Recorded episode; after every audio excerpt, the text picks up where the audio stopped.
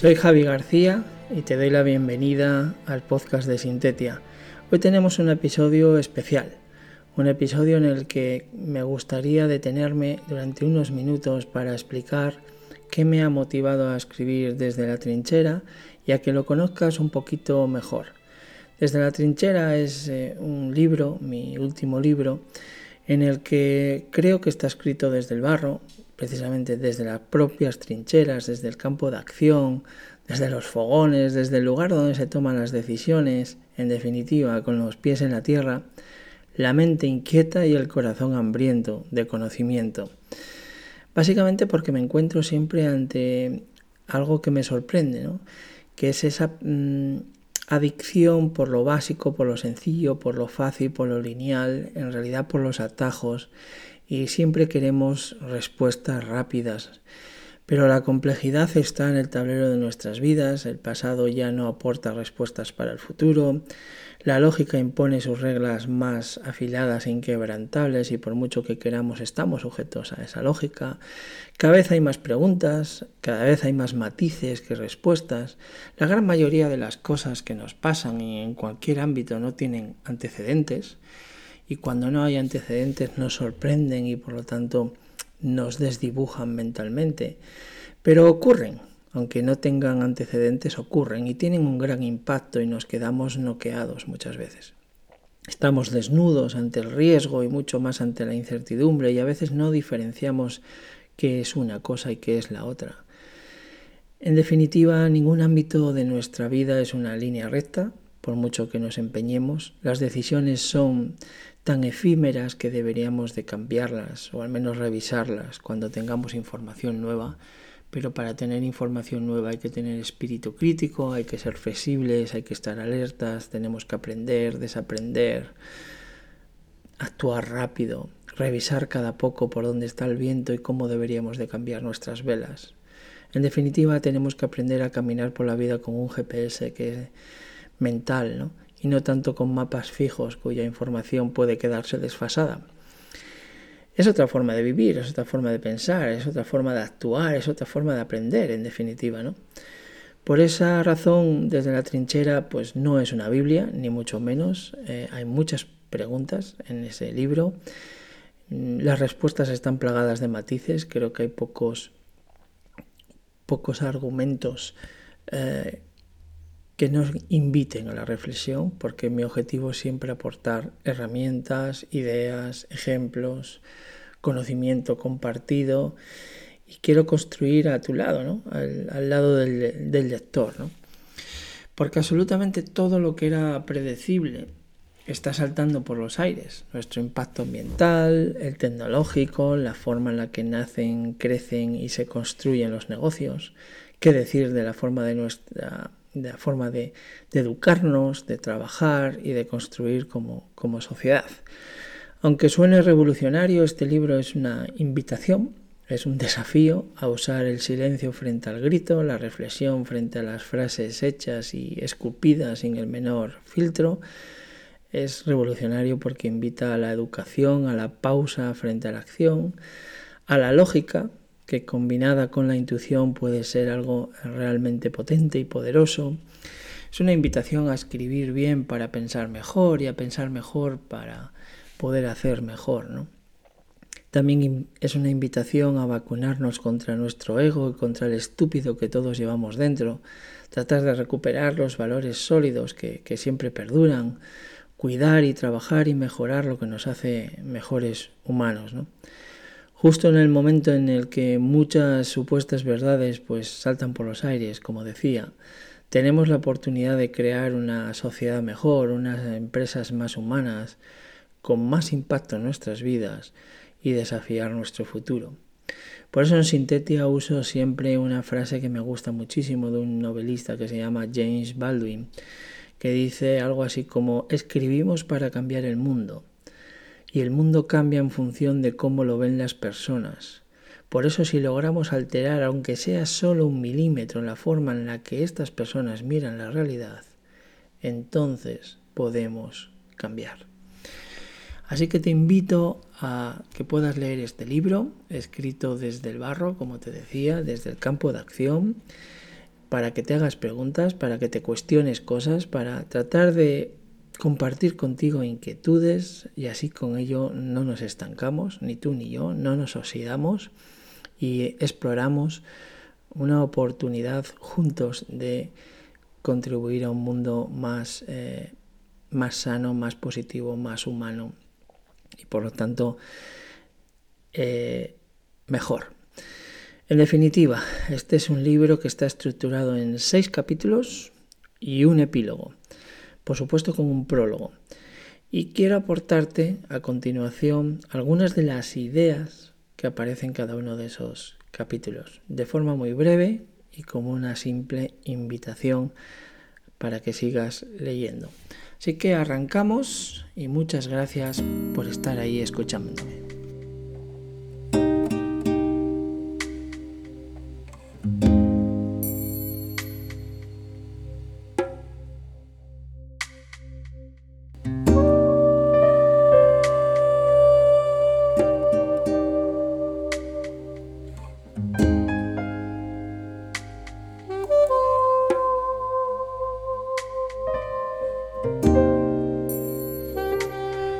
Prólogo del libro está escrito por un verdadero amigo, José Armando Tellado, una persona a la que admiro profundamente.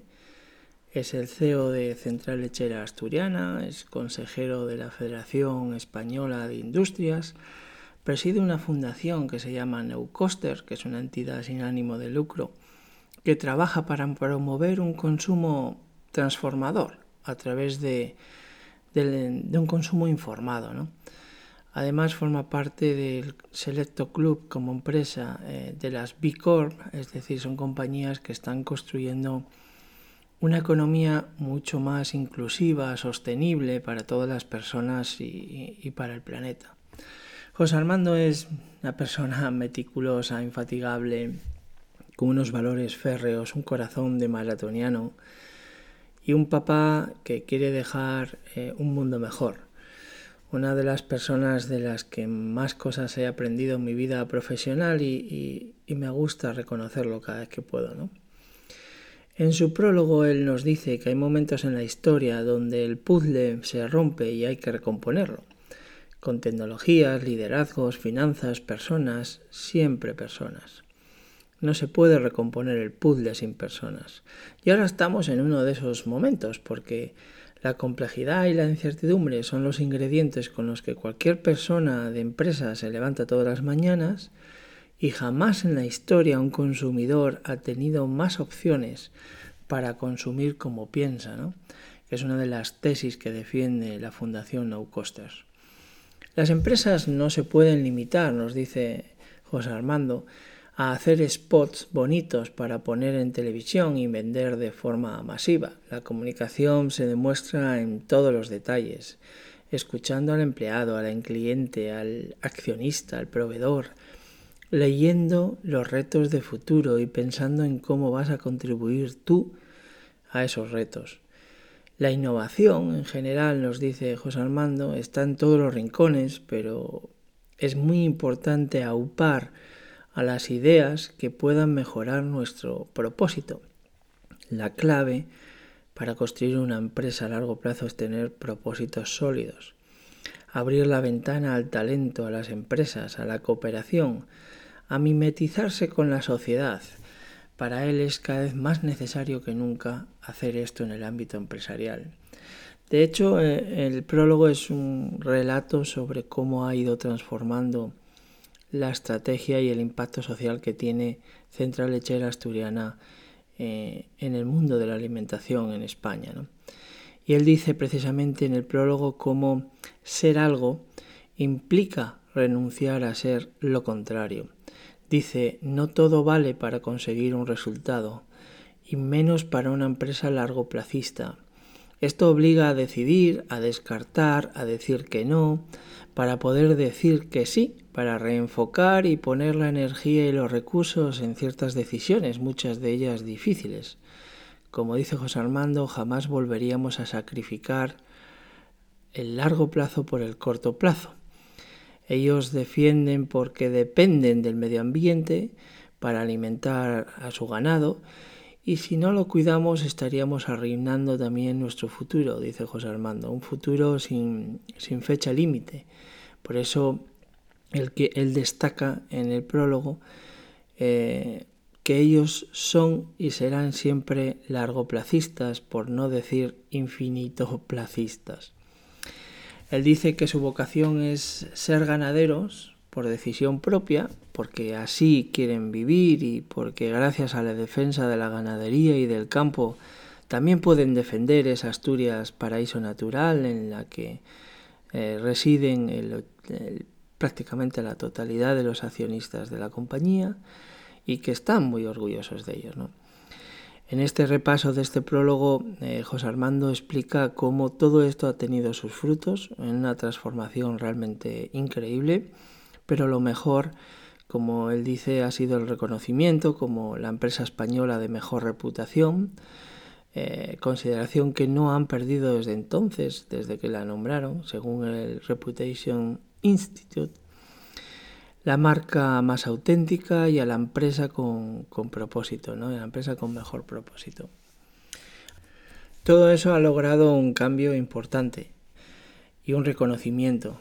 El Reputation Institute eh, lo ha reconocido a la central lechera como la empresa española de mejor reputación, la marca más auténtica y la empresa con propósito. ¿no?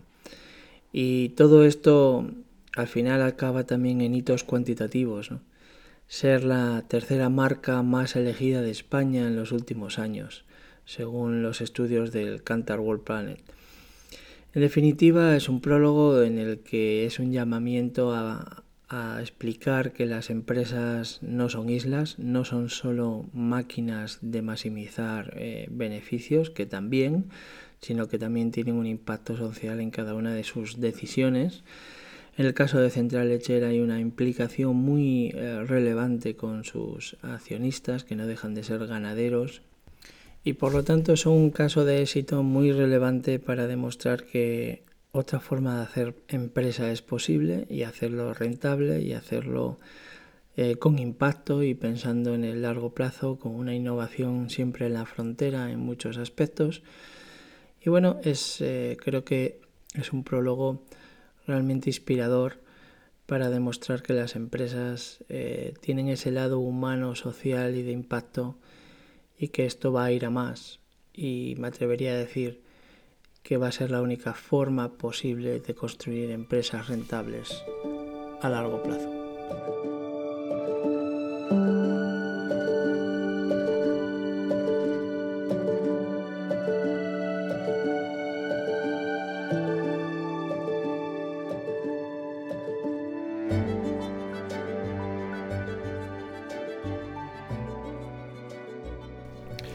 Capítulo 1 lo titulé Desafíos renacentistas y arranca con una frase que me gusta mucho de un escritor al que la verdad le leo todo, se llama Mark Manson.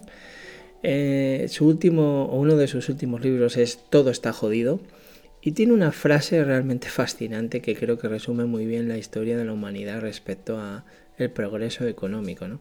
La frase dice algo así como, durante casi toda la historia de la humanidad, la gente ha sido brutal, supersticiosa y analfabeta. La gente en la Edad Media solía torturar a los gatos por diversión y llevaban a sus hijos a ver cómo al ladrón le cortaban las pelotas en la plaza del pueblo. Los seres humanos eran unos cabrones sádicos e impulsivos. Durante gran parte de la historia, el mundo no ha sido un lugar agradable para vivir. En los dos últimos siglos ha sucedido algo. El ser humano construyó trenes y coches, inventó la calefacción central y cosas así. La prosperidad económica aventajó a los impulsos humanos. Efectivamente, esta frase sintetiza muy bien uno de mis objetivos en el capítulo, porque no es un capítulo tremendista ni apocalíptico, ni mucho menos. El objetivo es, eh, de este capítulo es aportar datos, fundamentos sólidos para comprender cómo transformarnos de una forma profunda. Eh, una realidad que tiene muchos desafíos eh, pendientes y que no tenemos un modelo de sociedad ni empresarial ni, ni socialmente, creo, entrenados para afrontarlo. Y por eso necesitamos lo que yo llamo, y junto con Xavier Marcet, en otro de, mis libros que se llama eh, Management Humanista, donde abogamos por lo mismo, ¿no? por un nuevo renacimiento, un nuevo management mucho más humano, más humanista, transformador, radicalmente centrado en construir capacidades difíciles de imitar, que aborde la complejidad con, con ingenio, con propósitos, con valores, esfuerzo, dedicación, pasión, motivación. El management humanista es el único camino posible para afrontar estos retos terriblemente imbricados en nuestra sociedad y de las que solo a modo de matiz eh, pues bueno, se resumen en, el libro que pasa con nuestros jóvenes, con el cambio climático, con las desigualdades, con la capacidad para innovar y por lo tanto para absorber conocimiento y seguir desafiando enfermedades, seguir desafiando nuevos retos en todos los ámbitos de nuestras vidas. ¿no? En el capítulo digo varias veces que bueno, nuestro modelo de crear riqueza se enfrenta a un desafío importante de ahí el título de Desafíos renacentistas. Ya no sirven las recetas del management que se han seguido casi o que son prácticamente inalteradas en los últimos 200 años. Las empresas en general, todas las organizaciones, se enfrentan a la necesidad imperiosa de cambiar la forma de hacer las cosas. La tecnología no puede ser un fin en sí mismo, las personas no son brazos, ni inputs, ni recursos sino que son energía creativa, apasionada y determinante para progresar. Son las personas las que toman decisiones, las que pueden crear, diseñar, pensar más allá, ¿no? Todos los desafíos y los que vendrán pues pasan por un mismo sitio, ¿no? Lo que yo llamo y lo que Xavier llama un renacimiento empresarial. Por ejemplo, estamos ante la necesidad de un nuevo modelo eh, renacentista porque el actual ya es insostenible. Hemos llegado a un punto donde cambios generalizados, rápidos y algunos irreversibles eh, se están produciendo y así, así lo mostraba de forma tan contundente em, el sexto informe ambiental redactado por el, por el panel intergubernamental del cambio climático, ¿no? Eh, los mayores expertos en el mundo científico sobre el cambio climático, donde nos decían que la solución no puede ya solo pasar por actuaciones individuales, el planeta necesita la actuación de empresas, de gobiernos y trabajando todos en una única dirección. ¿no? Han puesto el semáforo en rojo del riesgo climático y por lo tanto mm, necesitamos actuar porque según el secretario general de esta organización las señales de alarma son escandalosas y las pruebas son irrefutables y saben quién sufre las consecuencias las consecuencias las sufrimos todos pero algunos más que otros porque a los refugiados políticos que tan acostumbrados estamos a, verlos en la tele, se han unido los refugiados climáticos. Solo en el 2020, en plena pandemia, los desastres ambientales generaron casi 31 millones de refugiados en 140 países, según el alto comisionado de las Naciones Unidas para los Refugiados. Estos son tres veces más refugiados eh, por motivos climáticos que por motivos eh, armados. Y esto explotará en 2050. Se superarán más de 200 millones de personas refugiadas por asuntos climáticos. Los riesgos climáticos y en general los ambientales ya están o deberían estar en todos los balances de cualquier empresa o negocio en un país. ¿no? Por ello la pregunta es categórica ¿y ahora qué? ¿Cómo le damos la vuelta a esta situación? Porque el coste es muy relevante. Hay informes que miden este riesgo y que cito en el libro y que muestran que eh, se han perdido más de 258 mil millones de dólares eh, debido a las, a las catástrofes eh, materiales. ¿no? Eso en un solo año desde que empezamos este siglo. y esto supone un 30% más que la media de todos los años que llevamos en el siglo XXI. Y lo peor, casi dos de cada tres de esas pérdidas no están aseguradas, es decir, que serán irreversibles para sus propietarios y esto aumenta la pobreza y las pérdidas de patrimonio. En definitiva, casi el 0,3% del PIB mundial, que es muchísimo, se pierde cada año exclusivamente por las consecuencias directas de los riesgos ambientales. Y es así, en definitiva estamos ante una encrucijada empresarial global y a la vez en España pues tiene sus propios problemas que arrastra desde hace décadas y que impiden resolver con garantías este desafío social y ambiental. Necesitamos un verdadero reset, una instauración renacentista, humanista en todos los rincones de nuestra, de nuestra sociedad. Es un capítulo en el que hablo el desafío que tenemos respecto a por qué nuestra productividad no crece, por qué tenemos un problema en el crecimiento empresarial, qué pasa en los ámbitos como la innovación, por qué nuestros jóvenes eh, a los que formamos y dedicamos una gran cantidad de recursos tienen problemas muy serios para acceder al mercado laboral y además que tengan una retribución relativamente aceptable. ¿no? En definitiva, este capítulo 1 es, un, es, una reflexión abierta, social, donde quiero poner números, eh, porque creo que estamos en una encrucijada eh, realmente importante. Ya hablamos de jóvenes, hablamos de salud mental, hablamos de depresiones, hablamos de, de que nuestra economía necesita un cambio, un cambio profundo y ese cambio solo puede venir desde el lado más humano.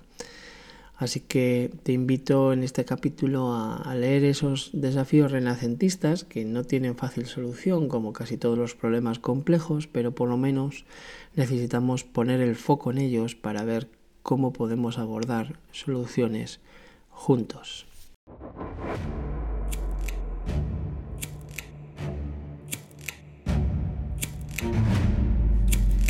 Capítulo 2 se titula La idea más estúpida del mundo, con el objetivo de llamar la atención y hacernos pensar. Arranca con una cita de David Gelles, que es un autor que acaba de publicar eh, un libro sobre Jack Well y lo tituló de forma también muy llamativa, El hombre que rompió el capitalismo, porque es el hombre que realmente era la referencia en el mundo del management. ¿no? En concreto, en muchas cosas entre las que yo llamo la idea más estúpida del mundo. En la década de los 70, dice David, el orden establecido se puso en tela de juicio. Un grupo de economistas, entre los que se encontraba Milton Friedman, reimaginó la finalidad de la empresa y su papel de la sociedad, sentando las bases filosóficas de una ruptura del orden económico.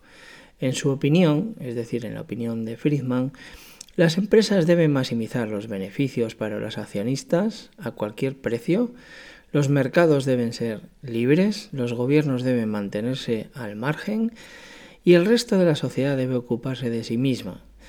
Eh, Milton Friedman, como eh, muchos sabéis, eh, realmente era un, un, grandísimo defensor de la individualidad casi al extremo de muy poca intervención por parte de los gobiernos en las economías y defendía que las empresas están en el mundo pues para maximizar beneficios y en realidad para maximizar realmente el precio de las acciones. El problema es que esa idea eh, tiene lagunas muy relevantes, porque maximizar el valor para el accionista que sí que es cierto que se ha convertido en una especie de mantra entre los grandes ejecutivos, sobre todo en los años 80 y 90. Acordaros de la película de, de Wall Street, ¿no? de Gordon Greco. Y claro, en el fondo, el propio Jack Well, que fue el máximo exponente de todo esto, en una entrevista a Financial Times en 2009, después de su salida y donde su prestigio empezaba a caer rápidamente, parecía que su respuesta eh, realmente era un arrepentimiento, porque decía en la respuesta al Financial Times algo así como maximizar el valor para el accionista es la idea más estúpida del mundo.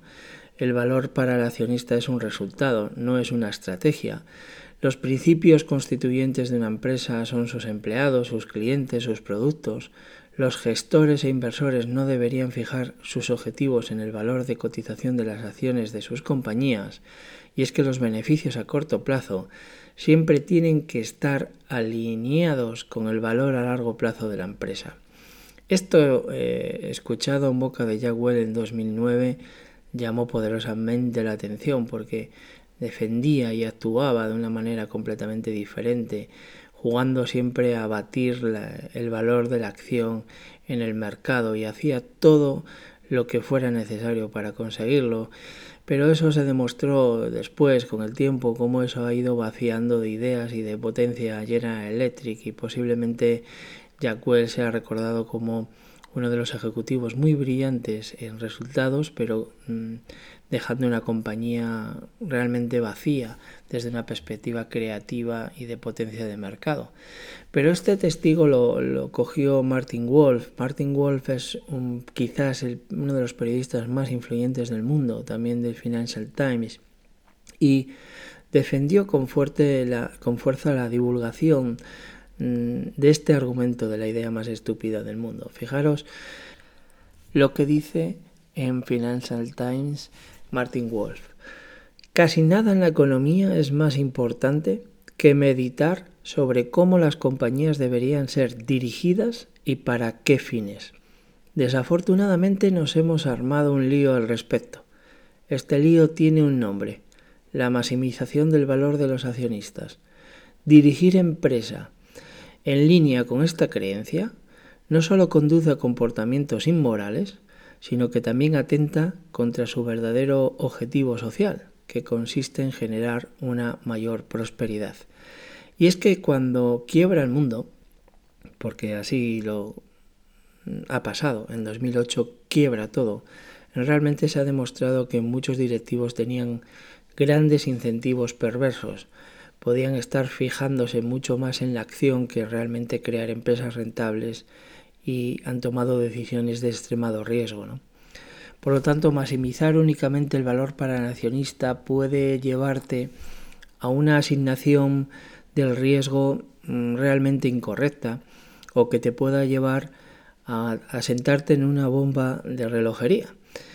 El valor para los accionistas debería ser siempre una meta, no una estructura de incentivos para todos los directivos, porque entonces se pensará solamente en el corto plazo y no en el largo plazo. Y esto hace que, que también implique un cambio en la mentalidad de lo que significa ser eh, financieros y cómo los financieros tenemos que convertirnos más en estrategas, porque los financieros realmente nos hemos convertido, eh, sobre todo en la parte más de mm, más de Wall Street, como suelo decir yo, o sea, los financieros más clásicos, en unos perros guardianes de esa maximización y, en el momento en el que eh, se observa o observamos como financieros que hay que tomar decisiones de largo plazo, de riesgo, con una serie de inversiones que son ciertas, pero una rentabilidad que no sabemos medir muy bien, tomamos decisiones que es no hacer nada, básicamente. Y esto hace que tengamos un problema muy serio, porque fundamentalmente esto ha llevado, como explico en el libro, a ciertos debates en el mundo financiero y en el mundo de revistas de impacto como The Economist, por ejemplo, o The New York Times, donde se planteaban si los financieros realmente estamos matando la innovación, porque cuando no entendemos que realmente el valor de una compañía depende del largo plazo, el largo plazo implica tomar decisiones de inversión, eh, en innovación, en ideas, en creatividad de las personas, en talento, en desafiar siempre los límites de lo que hacemos como empresas, si no somos conscientes de eso y solo nos fijamos en aquellas decisiones que puedan maximizar una cotización de una acción o un resultado muy de corto plazo, entonces es como si fuéramos conduciendo en medio de la noche y siempre fuéramos con luces cortas y nunca nos atreviéramos a poner luces largas, o imagina que solo conduces con el retrovisor. En el momento que aparece una curva, que es el futuro, acabas teniendo un accidente.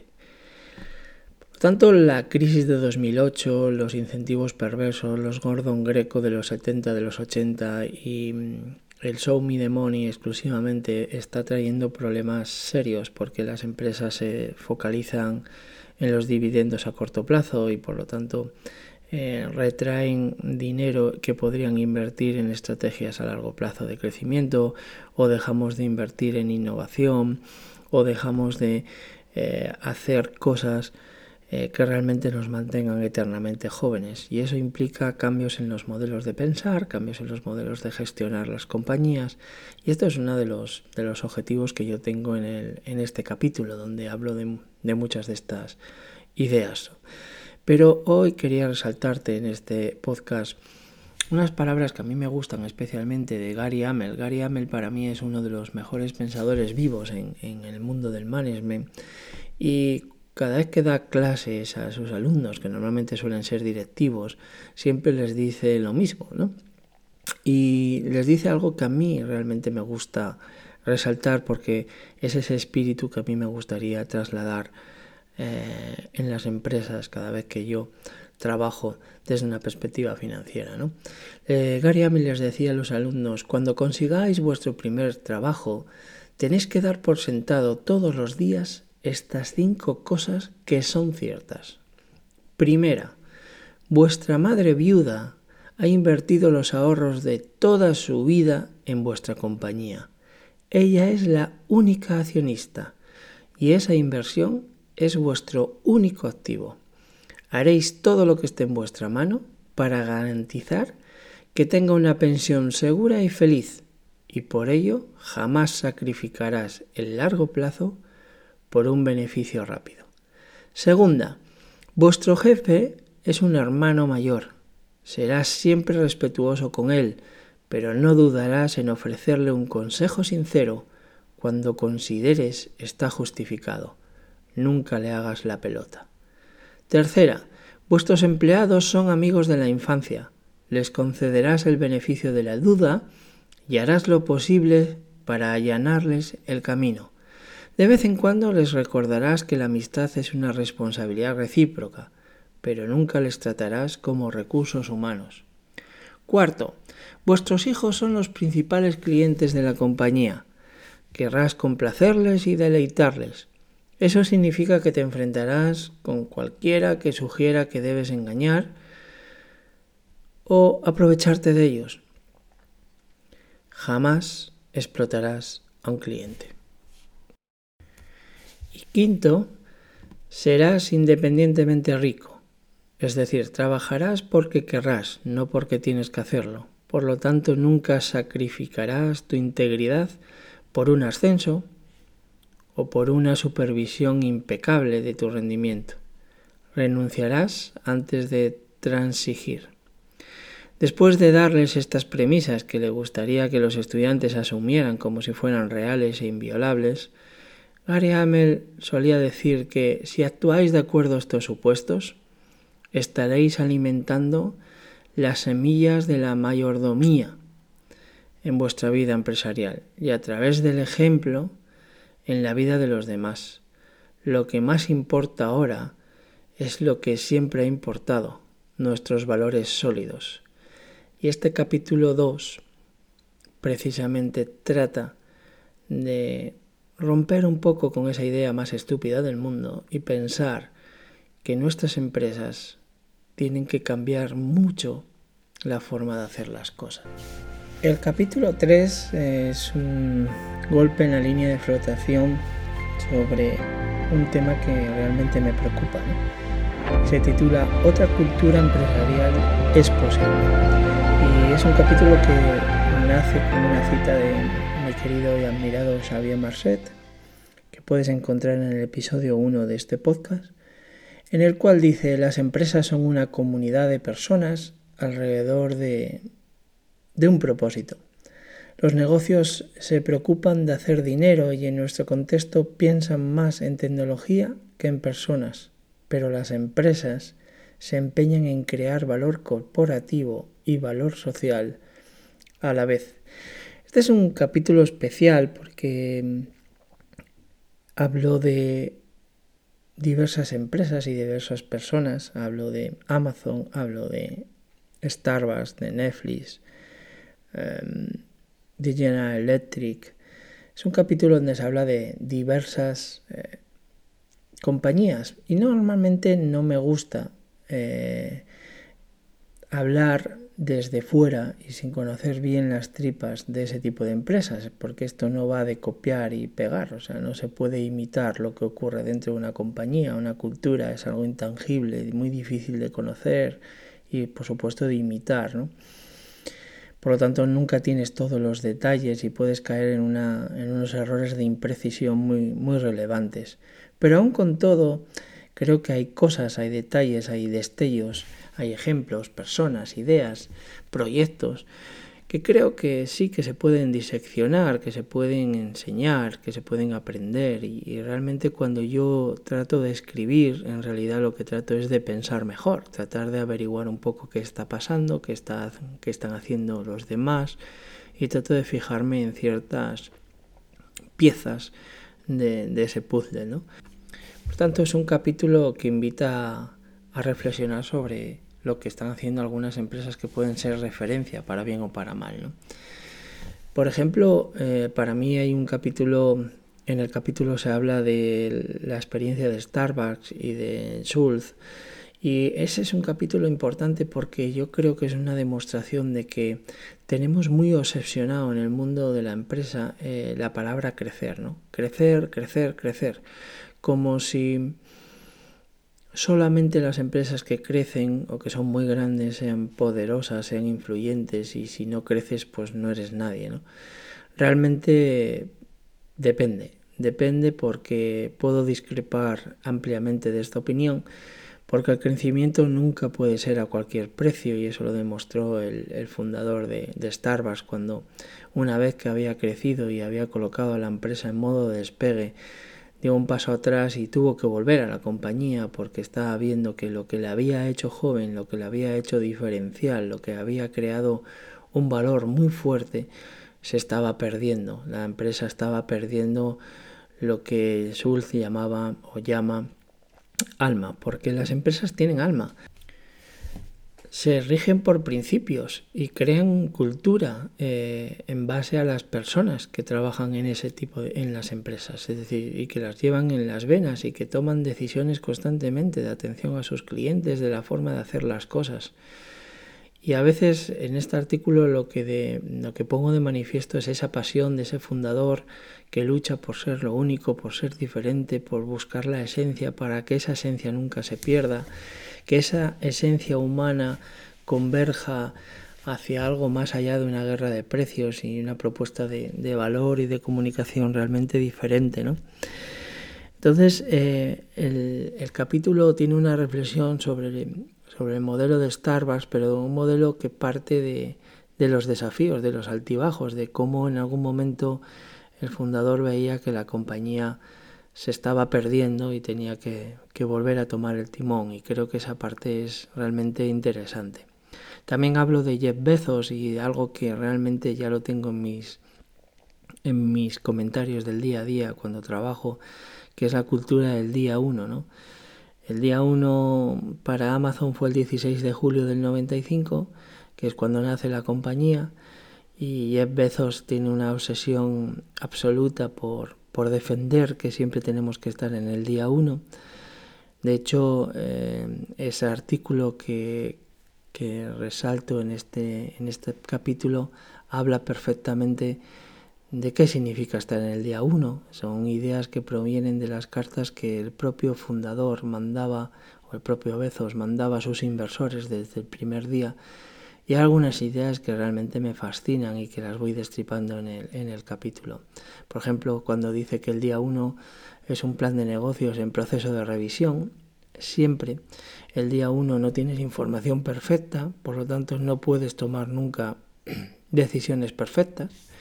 Tampoco el día 1 lo único a lo que te enfrentas es a tener equipos que tienen que tienen que estar formados por personas muy inteligentes, muy imaginativas, apasionadas, es decir, que crean en lo que están haciendo. en el día uno se cultivan semillas que pueden convertirse en negocios millonarios.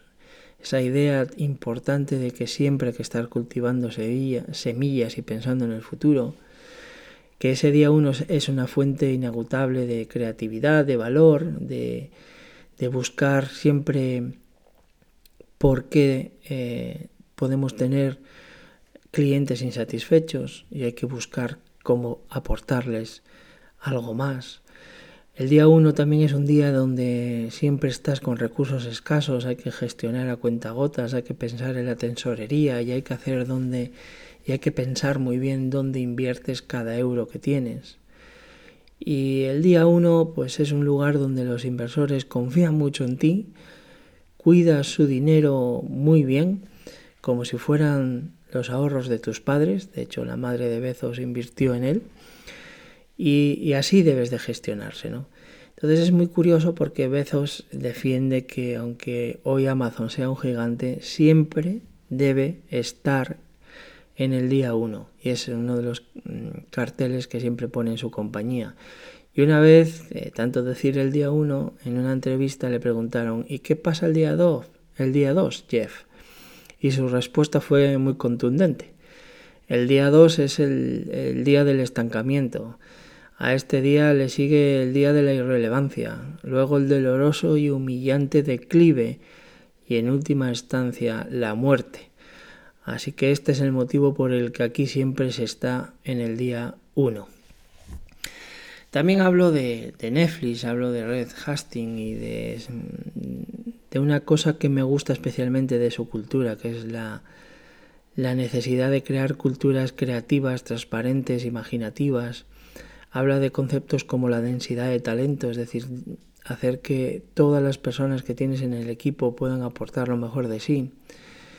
Habla de retribuir eh, muy bien a ese talento, de cuidarles, de, de crear contextos, que es un aspecto que realmente me gusta, cómo se pueden crear contextos para que todas las personas que trabajan en una empresa quieran dar lo mejor de sí. Y también en ese capítulo pues eh, hablo de una persona que me fascina, que es Phil Knight, el, fundador de, Nike, y lo hablo desde una perspectiva más humana, el Valle de la Muerte que supone eh, para él soportar el nacimiento, desarrollo y crecimiento de Nike. El Valle de la Muerte es el nombre de un parque nacional que está en la costa este de Estados Unidos, es uno de los lugares más calurosos del país es un lugar agónico que es muy difícil cruzar en, eh, digamos a pie, pero sin embargo hay un, hay un maratón que, que implica, bueno, es más de un maratón porque es una ultramaratón en realidad, porque eh, hay que recorrer 217 kilómetros por ese Valle de la Muerte, ¿no?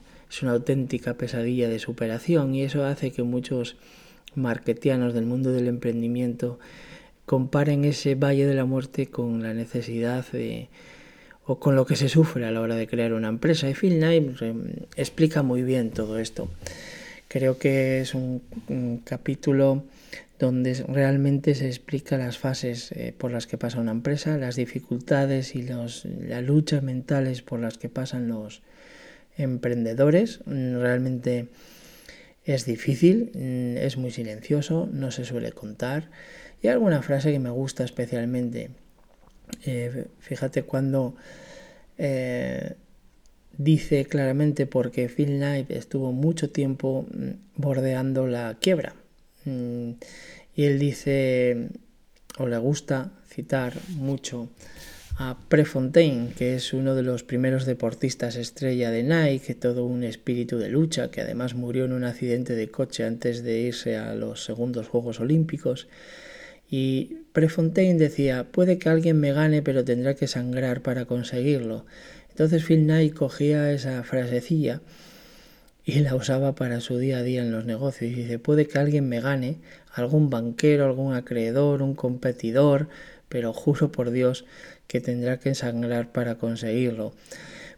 Pues ese es el espíritu que tiene el capítulo en, en lo que se refiere a Phil Knight y a Knight. Luego además el capítulo pues acabamos hablando de hipopótamos, que son aquellas personas que por el hecho de tener en su tarjeta de visita que son jefes o que son algo, realmente lo que se dedican es a frenar ideas y la creatividad dentro de las empresas o hablamos también de algo que realmente está cambiando el panorama eh, empresarial, que es que normalmente estábamos pensando que las grandes empresas o el pez grande siempre se come al pez pequeño, pero estamos observando que cada vez más empresas grandes colaboran con los, eh, con los pequeños. ¿Por qué? Porque las empresas pequeñas tienen mayor flexibilidad, a veces están compuestas por personas con mucho talento, con tecnologías muy eh, validadas, emergentes y diferentes, son más, son más rápidas, son más ágiles, aprenden más rápido. Y esto responde a un debate que The Economist había lanzado, que decía que las grandes pueden, pero las pequeñas lo hacen. Y es una demostración de que esto está cambiando el panorama de la innovación verdaderamente abierta y trascendental en las empresas. Este capítulo es una reflexión sobre estos aspectos. El capítulo 4 eh, se titula Finanzas, Tecnología y Viagra. Es quizás un capítulo mucho más técnico, pero trato de ser lo más divulgativo posible. Es eh, uno de los campos donde yo trabajo diariamente, que es el mundo de las finanzas, los riesgos, la incertidumbre, cómo tomar decisiones en esos contextos, cómo se valoran las compañías, las decisiones de inversión. En realidad es por tanto capítulo más de mi campo de acción día a día y trato de explicar algunos conceptos importantes. Pero dentro de ese capítulo me gusta especialmente resaltar la lógica Buffett eh, yo tengo dos grandes referencias a nivel financiero. Una es Warren Buffett eh, en cuanto a filosofía de inversión, porque es muy difícil ser Warren Buffett, ¿no? Y de hecho creo que no podríamos nunca invertir como Warren Buffett, en el sentido de que necesitamos a veces mucho dinero para poder hacer lo que él hace, y eso está al acceso de muy pocos. Pero sí que creo que su lógica es muy poderosa y ayuda a tomar mejores decisiones financieras. Y otro de mis grandes referentes, y lo, leerás varias veces en mis artículos o quizás en este libro, es Damodaran, que es un profesor de la Escuela de Negocios de Nueva York. Y fundamentalmente me está ayudando siempre. Es un combustible intelectual para pensar que las finanzas es algo más complejo de lo que realmente tendemos a pensar. ¿no? Pero fíjate que en este capítulo, eh, y en, en, concreto en la parte donde hablo de Buffett, me gusta especialmente cuando Warren Buffett dice que los buenos negocios se hacen con buenas personas. Esto es algo que realmente yo aprendí eh, con las cicatrices de la trinchera. ¿no? Buenas empresas pueden ser matadas por malos gestores y malas personas. Buenos equipos eh, pueden ser realmente contaminados por, por narcisistas, por tóxicos, por personas que realmente no saben cuidar los valores humanos, no son sensibles, no, no tienen esa capacidad de, de, controlar su ego y su, realmente sus incentivos perversos que a veces podemos tener en nuestro lado oscuro, que es normal pero que hay que controlar. ¿no? Entonces me gusta esa idea y esa filosofía de inversión de que los buenos negocios se hacen siempre con buenas personas. Como también los buenos negocios necesitan de buenos gestores, porque es cierto que una buena gestión pues no arregla un mal negocio, pero una, un buen negocio sí que se puede arruinar por una malísima gestión. Por lo tanto, es importante tener buenas personas, buenos profesionales y una cosa que dice Warren Buffett es que recuperar malos negocios suele requerir grandes sumas de dinero un alto riesgo de perderlo todo y mucha incertidumbre sobre cómo rentabilizarlo. Por eso él siempre tiene mucho cuidado con lo que llama inversiones colillas, son empresas que aparentemente son oportunidades de inversión baratas, pero como decía siempre mi abuela, lo barato siempre sale caro y hay que tener cuidado con ello. Por eso para Warren Buffett y para mí, eh, porque lo hago propio y lo veo día a día en las empresas con las que trabajo, la tarea más importante del equipo ejecutivo de una empresa es la asignación de capital. Las empresas gestionan dinero, entre dinero en la caja, sale dinero en la caja. Lo realmente importante es que haya más dinero que entre porque vendemos, eh, porque vendemos a nuestros clientes y generamos una rentabilidad por ello pero realmente la tarea más importante de un directivo es qué hacemos con ese euro adicional que nosotros tenemos en la caja. ¿Se lo damos a los inversores o lo invertimos en el futuro de nuestra compañía?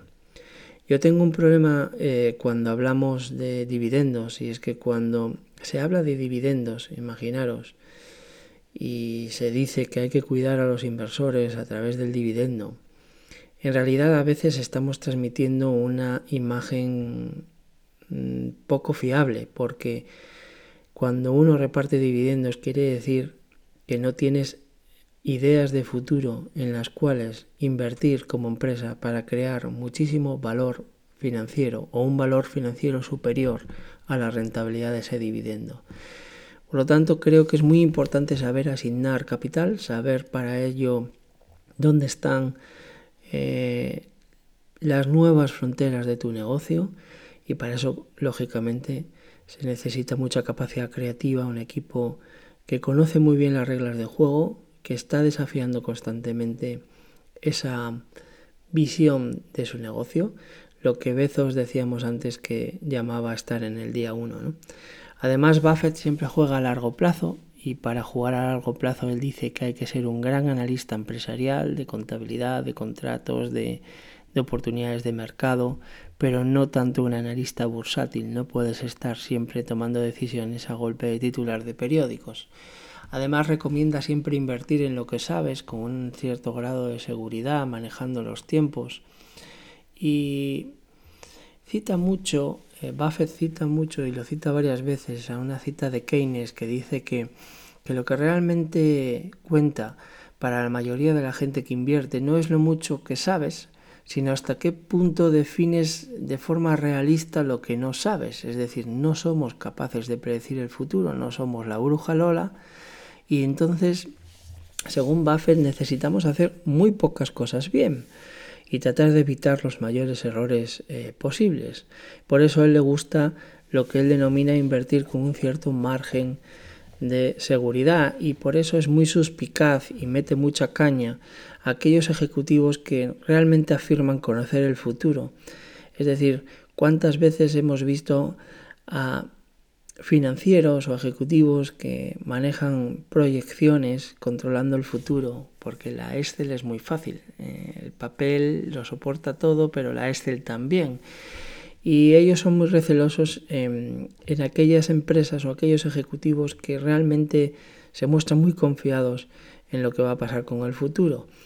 Eh, los negocios, como ellos dicen, pocas veces operan en contextos tranquilos, sin sorpresas y y realmente tienen que avanzar con muchas dificultades y eso realmente lo que obliga es a tener equipos muy entrenados, muy flexibles, con mucha capacidad de aprendizaje y con egos muy controlados.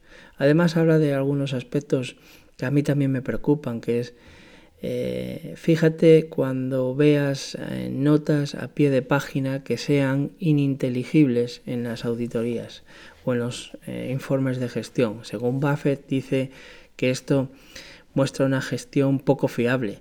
Si no pueden entender o si no, puedes, podemos entender una nota a pie de página o una explicación que se está eh, adoptando en un proceso de gestión, según Buffett es porque los ejecutivos no, los ejecutivos no quieren que lo entiendas. Y Claro, él pone ejemplos de Enron o ejemplos de muchas empresas quebradas donde realmente eh, se tomaban decisiones sin argumentarios y normalmente bajo tecnicismos que muy pocos inversores podían entender y realmente lo que se escondían eran decisiones pues opacas ¿no? en ese sentido. Es un capítulo donde yo profundizo en un concepto que me parece muy relevante, que es el de las finanzas ágiles, en cómo tenemos que tomar decisiones en materia financiera y cómo se está redefiniendo el papel del financiero como un estratega, como un lugar de encuentro de personas, talentos, eh, información completamente precisa, pero a la vez cualitativa, no solo cuantitativa en las empresas. Hablo de Viagra y de cómo las empresas no solamente valen por lo que dicen sus balances y lo que han hecho hasta hoy, sino por lo que harán a futuro. Y en realidad eh, hago reflexiones importantes sobre cómo se valoran los intangibles, qué,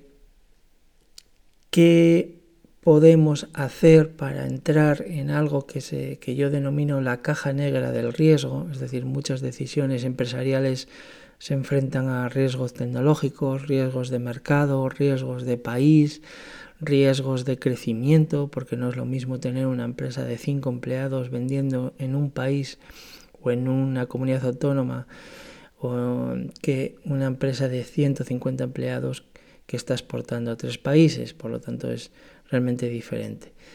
En definitiva, es un capítulo muy de finanzas, muy de, mm, finanzas, pero con un lado muy humano, eh, siendo consciente de nuestras limitaciones y de que necesitamos mm, repensar mucho la profesión de los, de los financieros para convertirlos en profesionales que realmente sean útiles a la hora de forjar estrategias, gestionar compañías y asumir riesgos de una forma mucho más adecuada.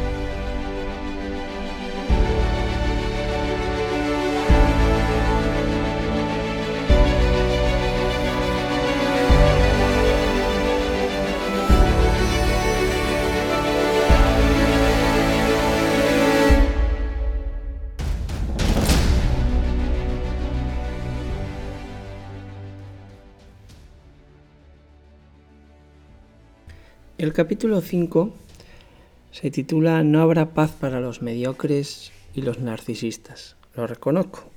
Tengo una cruzada contra los narcisistas. Creo que solo destruyen valor en las empresas y autoconfianza y destruyen la salud mental de muchas personas. El capítulo arranca con una frase de un psicólogo que leo habitualmente que se llama Russ eh, Harris que dice algo así como nuestra sociedad nos anima a pensar en términos de ganadores y perdedores, éxitos y fracasos, campeones y segundones, y a menudo nos encontramos con toda clase de libros, artículos, expertos que nos dicen piensa como un ganador, persigue el éxito. Los ganadores hacen esto, los perdedores, los perdedores hacen lo otro. Tal vez hayas oído el concepto de autoestima frágil. Es muy corriente entre los profesionales de éxito y entre los deportistas. Mientras vas consiguiendo todos tus objetivos, te aferras al cuento de soy un ganador y me siento muy bien conmigo mismo. Pero en el momento en que el rendimiento decae y eso acaba sucediendo antes o después, el cuento se transforma en el soy un perdedor. Y si tienen el hábito de aferrarse firmemente a sus autojuicios, entonces se van arrastrando hacia el agujero negro de soy un perdedor. Por eso la mentalidad ganador-perdedor en sí mismo es problemática. Genera una necesidad desesperada de triunfar alimentada por el miedo a convertirse en un perdedor o en un fracasado, lo cual a su vez conduce al estrés crónico, a la ansiedad, eh, eh, del rendimiento o sencillamente al agotamiento. Pues este es un capítulo donde reflexiono sobre estas cuestiones, porque realmente en el mundo financiero en el que yo me muevo y con las empresas los egos están realmente disparados, la soberbia, la forma en la que se tratan a las personas, y he visto que esto es fundamentalmente un arma de destrucción masiva de, de salud mental y me preocupa muchísimo. Eh, el, libro en general habla de todos estos aspectos, pero en este capítulo y en el epílogo esto para mí es algo realmente importante y que quiero transmitir en la medida en que pueda. Por un lado, porque tras el management está la creación de, la cultura y la, la, cultura de una empresa, de una organización en, en general. Eh, se impregna del por qué se hacen las cosas, quién, cómo, con qué impacto y normalmente no solo financiero. El management actúa como el cuerpo humano necesita el oxígeno. Dota de, productividad a los órganos vitales, facilita la creación de productos diferenciales, fomenta la creatividad, la capacidad para fomentar el emprendimiento interno de una empresa, la conexión de esa cultura con la creación de valor financiero, pues está en cada rincón, no solamente en el despacho del financiero. Y quizás todo esto parece ciencia ficción, pero en realidad cuando me hago la pregunta de cómo mm, vamos a lograr que nuestras empresas creen productos diferenciales, la verdad que no soy capaz de pensar en que algo pueda salir de las cuatro paredes de una organización si no es gracias a las capacidades humanas. Entonces hay varios artículos en este capítulo donde hablo de todo esto. Por ejemplo, hay un artículo eh, dentro de este capítulo en el cual hablo de cómo controlar eh, aquellas amenazas que pueden hacer florecer el estúpido que llevamos dentro. Y es un texto en el que te invito a pensar de forma positiva, nutritiva y constructiva, alejarse de la toxicidad. Creo que ningún éxito compensa nunca una vida plagada de inseguridades, de miedos, de envidias, eh, de ser un francotirador de mentes y de personas buenas que siempre tenemos en nuestras vidas y no las podemos machacar. Hay que cuidarse y hay que cuidar, hay que trabajar los valores sólidos y cuando estemos en la cima, si es que un día estamos en la cima, hay que tener mucho cuidado con lo que hacemos y hay que comportarse con los mismos valores que cuando estábamos en el pozo y en la soledad. La verdad. En este sentido, también reflexiono sobre antídotos que podríamos eh, tomar cuando para evitar la estupidez y bueno, yo realmente reflexiono un aspecto que es que las personas que más admiro, las que más han influido en mí, las que me hacen replantearme las cosas, por las que lucho y quizás por las personas que hasta daría hasta mi última gota de esfuerzo, esas personas las reconozco siempre por sus valores, por su contribución más allá de sus bolsillos, por la forma de vivir y de afrontar sus problemas, porque somos seres humanos y por suerte en construcción y en mejora. Y normalmente esto mm, me gusta la frase que decía Machado, que decía que por mucho que lo intento, no soy capaz de sumar personas. Y no era capaz de sumar personas porque todos somos diferentes, es imposible agregarnos en un solo único y en un solo único número. Y por eso el mejor antídoto que simplifica muy bien eh, parte de este capítulo es que hay que aspirar siempre a ser la, nuestra mejor versión. Competir contra nuestro estúpido que llevamos dentro es algo difícil, pero es algo necesario. Por eso también en este capítulo hablo de Adam Graham y de, de cómo eh, las actitudes arrogantes que muchas veces observas en el mundo de la empresa y de las organizaciones o de los supuestos intelectuales, pues crea barreras, crea rechazos, no fomenta ideas diversas, no genera debates, mata la vocación creativa. Y un arrogante en nuestra vida eh, es un arma también, como decía antes, de, destrucción masiva. En un equipo, por ejemplo, de alto rendimiento, destruye ese rendimiento. En un jefe arrogante puede ser absolutamente insufrible. Cuando un arrogante está al mando, mata muchas veces la capacidad de innovación, de escucha. Y, y bueno, en realidad hace que las compañías acaben oxidando y acaben matando la frescura que, que les ha hecho crecer y les ha hecho ser diferentes. También hablo de estoicismo y hablo de, de Ray Holiday. Bueno, con algunas recomendaciones interesantes para sobrevivir en este contexto. ¿no? hay una frase que dice Ray Holiday, Ryan Holiday que es nuestra ambición no debe enfocarse en ganar, sino en jugar con todo nuestro esfuerzo. Nuestra intención no debe ser el agradecimiento ni el reconocimiento, sino ayudar y hacer lo que consideremos correctos. No debemos centrarnos en lo que nos sucede, sino en cómo respondemos. Y así siempre encontraremos satisfacción y resiliencia. No desees lo que tienen los demás, resiste tu impulso de acumular sin límites, Aprecia y aprovecha lo que ya tienes y permite que la gratitud guíe tus acciones. El sabio, el estoico ideal que se conduce con perfección en cada ocasión, es un ideal, no es un fin. En definitiva, este capítulo pues es, una, es un llamamiento a que de repente pues eh, pienses que los poses, la acumulación, el pavonearse, la tarjeta de visita, vivir en la calle concreta de una ciudad, el filtro de Instagram, el coche que tengas, el deporte que practiques, dónde comes o la ropa que llevas puesto, todo esto te va a importar una mierda eh, en el momento que seas capaz de ver que podemos renacer si nos guían nuestros valores, nuestras capacidades humanas y de pensar que estamos en este mundo para contribuir y si es posible dejar algún legado positivo que transforme, aunque sea nuestra pequeña realidad.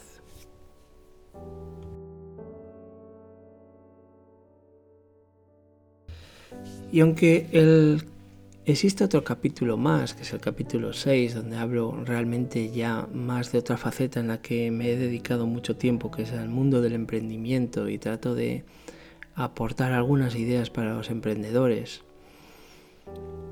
Creo que merece la pena acabar este podcast hablando de mi epílogo. Es un epílogo donde relato por primera vez eh, una situación personal que he vivido en 2015, donde era un sábado, celebrábamos el cumpleaños de una amiga de mi hija mayor y yo estaba en una sidrería asturiana, enfrente tenía un amigo con el que estaba hablando y de repente dejé de, de escucharle. Mi ojo izquierdo perdió la visión, toda la cara izquierda se empezó a, sentir como unas cosquillas, no la sentía, no sentía la cara, después no sentía los labios, después no sentía el, el hombro izquierdo, o sea, se me estaba paralizando eh, la parte izquierda del cuerpo en realidad fue una experiencia muy dura. Eh, cuento la experiencia que acabó después en 16 meses de dolores de cabeza muy duros, sentirme en una depresión profunda, pensar que llegaba, que no iba a llegar a mis 40 años eh, vivo. Me encontraba en una situación compleja, con una empresa que no me sentía cómodo, con, con una, una situación que no estaba cómodo y necesitaba tomar decisiones, pero no era capaz de ver soluciones a esas decisiones. Y fue un punto de inflexión en mi vida, fue tocar el pozo, fue cambiar hábitos de alimentación, hacer algo de deporte, pensar en, cómo adoptar esas decisiones, en replantearme prácticamente cosas que, que luego explico en el libro, como que es muy importante cuidar a las personas, los valores, aferrarse a la buena gente. Y es un epílogo en el cual pues invito a la reflexión, eh, no podemos estar constantemente sometidos a estrés. Eh, vivimos ahora mismo una epidemia de salud mental con nuestros jóvenes, eh, con unas tasas de suicidios y de problemas de autolesiones, de bullying realmente preocupantes. Estamos en una sociedad demasiado fast, demasiado acelerada, demasiado exigente, demasiado comparativa, demasiado eh, artificial, donde las redes sociales nos están comparando siempre en modelos eh, a los que deberíamos de aspirar y siempre nos sentimos realmente inferiores. Y es un llamamiento en este libro desde la trinchera desde el barro, desde sentirte vulnerable, donde la vulnerabilidad es eh, también una fortaleza, donde aprendes en el sufrimiento, donde en el sufrimiento puede surgir belleza, pueden surgir nuevas oportunidades vitales, lecciones y cicatrices que puedes utilizar de cara al futuro. Y claro, mm, Creo que me he desnudado, como me decía una amiga que leyó ese capítulo, lo has escrito a quemarropa, es decir, ha sido un, me he desnudado y creo que merece la pena eh, si a veces eh, te encuentras mal o, sufres de la ansiedad que supone pues tratar de siempre de estar ahí y, de hacer las cosas bien y que a veces no salen y te frustras y pues bueno trato de compartir mi experiencia que espero que sirva. Muchas gracias por estar ahí espero que te haya gustado este podcast y nos vemos en la trinchera